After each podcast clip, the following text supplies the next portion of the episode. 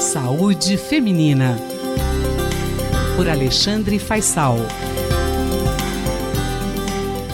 A DIUSP trazendo o boletim Saúde Feminina com o Dr. Alexandre Faisal, que é pesquisador científico do Departamento de Medicina Preventiva da Universidade de São Paulo e também médico ginecologista. Dr. Alexandre Faisal, as gestantes brasileiras estão conseguindo parar de fumar durante a gravidez? A má notícia é que não. Antes, vale mencionar que o número de fumantes no Brasil vem caindo nas últimas décadas. Trata-se de um, um, resultado de um conjunto de ações eh, diversas que incluem uma forte campanha na mídia, uma legislação cada vez mais restritiva ao tabagismo e muita conscientização das pessoas. Mas isso não significa que todas as pessoas estão tendo sucesso em parar de fumar, incluindo, como nós vamos ver nesse boletim que a gente vai conversar agora, as gestantes. E mesmo sabendo que o tabagismo é muito complicado para gestante, respondendo por 8% dos trabalhos de parto prematuro, quase 20% dos bebês que nascem com baixo peso, até 7% da morte súbita do lactente, enfim, uma série de desfechos adversos relacionados ao tabagismo é, na gravidez. A mamãe sabe disso, o papai às vezes sabe disso, mas tem muita dificuldade de parar de fumar e parar precocemente, ou pelo menos fumar com menos intensidade na gravidez. Alguns estudos internacionais dizem que 40% das gestantes fumantes é, fazem essa tentativa, mas desse grupo só 50% tem sucesso. E aí, como é que seria isso no Brasil? Então, essa questão foi respondida por pesquisadores da Universidade Federal de Pelotas e Federal do Rio Grande do Sul, e eles tentaram então estabelecer a prevalência e os fatores associados à cessação do tabagismo na gravidez. Eles analisaram dados de quase 600 mulheres, tinham acabado de dar luz num período de 48 horas no ano de 2013.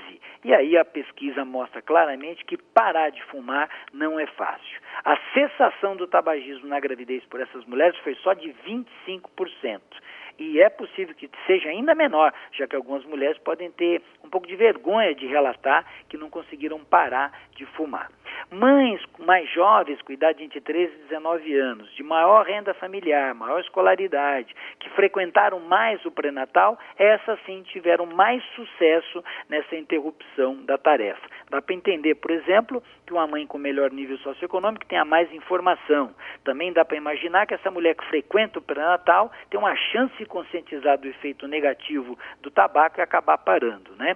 Agora, um dado que eu acho que é bastante curioso é que ele mostra que mais de 50% das mulheres haviam tentado parar de fumar e quase 80% ficaram pelo menos sete dias consecutivos sem fumar entre os seis meses anteriores à gestação e o pós-parto imediato, mostrando que então muitas tentaram, mas nem todas, ou pelo contrário, uma pequena parte conseguiu. Quais as implicações desses resultados, doutor Faisal? Apesar da gestação ser um momento propício à interrupção do tabagismo, isso na prática não ocorre. A mensagem dos autores, e isso me parece bastante coerente, é que são necessárias intervenções continuadas, repetidas, priorizando o atendimento dessas gestantes fumantes, principalmente se essa mulher for de extrato socioeconômico mais baixo.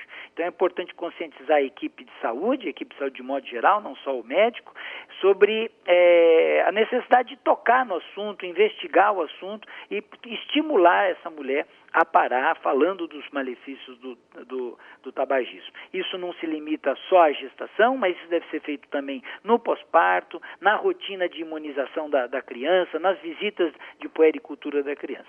A luta está indo bem, mas não está terminada, temos que continuar brigando contra o tabagismo. Doutor Alexandre Faisal, médico pesquisador científico do Departamento de Medicina Preventiva da Universidade de São Paulo.